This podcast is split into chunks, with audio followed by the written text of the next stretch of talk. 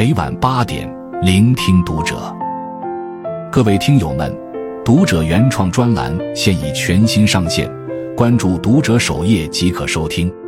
今晚读者君给大家分享的文章来自作者小椰子。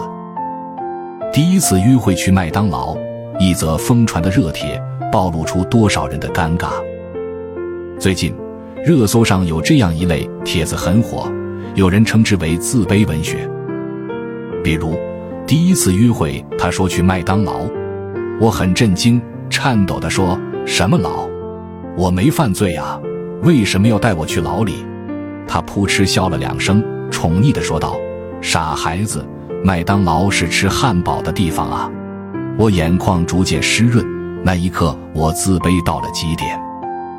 还有这样的，第一次见面，他说带我去星巴克，我说现在是白天。没星星，他说那里是喝咖啡的地方。那一刻，我自卑到了极点。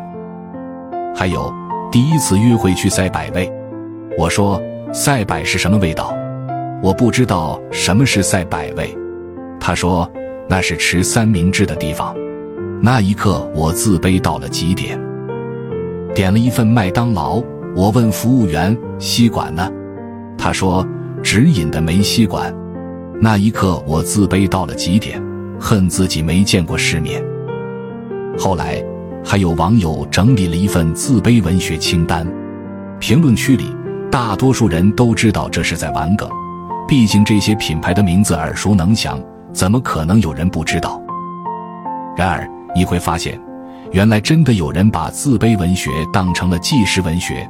你写的是段子，我在照镜子，我真没吃过赛百味。你们这是开玩笑，但我以前遇到过真事儿。我没听说过一点点的时候，我朋友说好想喝一点点奶茶。我说你为啥不喝一大杯奶茶，只喝一点点？他笑了我好久。我能说我还没去过星巴克，也没吃过好利来吗？人类的参差。罗振宇曾和一位参加过高考命题的专家对话，那个专家说。在高考命题的时候，有一些词汇是不允许出现的，比如冰淇淋。北京、上海等地是单独的卷子，这个是没问题的。但是全国卷不能出现像冰淇淋这样的词。为什么？因为很多穷困山村的孩子从来没见过，也没吃过冰淇淋，你让人家怎么答？不光是冰淇淋，高考作文题中。曾出现“高铁共享单车”这样的词，被吐槽对贫困山区考生不公平。有人分享说自己至今都不知道少年宫、夏令营是干什么的。有人小时候看到语文课本上的那篇课文画杨桃，却根本想象不出杨桃的形状。你觉得在众所周知、稀松平常的词汇，在你看不见的地方？都有无数人根本没接触过。然而，生活中就是有这样一类人，以为自己见识了一些事物，知道了一些品牌的名字，或是认识了一些牛人，就沾沾自喜，看不起其他人。比如网上就流传过这样一张聊天记录截图：有人去吃肯德基，偷偷拍下了别人喝的饮料，跟人吐槽；碰到两个人喝咖啡，居然把搅拌棒当成吸管吸了。穿的土里土气的，一看就是第一次来这种场所。有人在网上发布过这样一份调查：有没有一次飞机都没坐过的？官方统计的数字是十亿。底下的评论区却有这样一条言论：有人说没坐过地铁就离谱了，马上有人回怼他：离谱吗？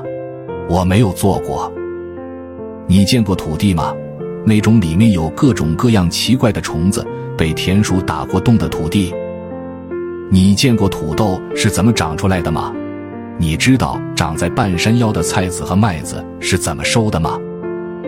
你见过晒在地上的牛粪吗？你睡过炕吗？这些我都知道。大西北是我的家，我所说的这些东西养育了千千万万个我。是啊，所谓的世面，不过是世界的一面罢了。城里的孩子见过高楼大厦，乡下的孩子多是树木花草。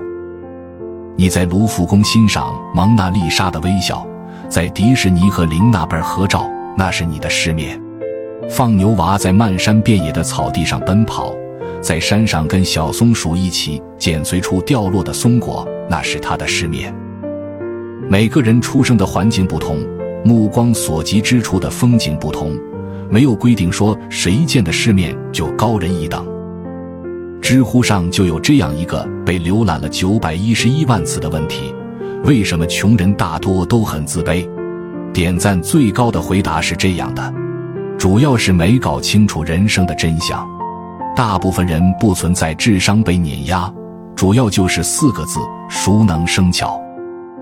你到高档的地方去多了，你就熟悉了那套规则，于是大家就说你见过世面，说你优雅。你恋爱谈多了。把其中的那些窍门摸清楚了，于是你就成了传说中的恋爱小天才。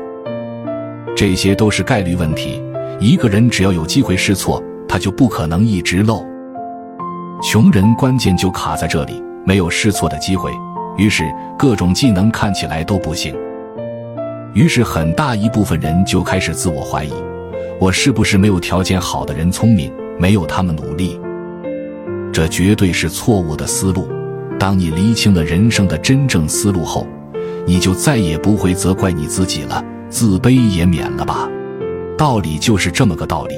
那些满嘴奢侈品名字、日常去高档餐厅打卡、坐飞机出过几次国的人，那些学习过马术、西餐礼仪、懂得品味红酒、欣赏得了爵士乐的人，其实并没有什么特别之处。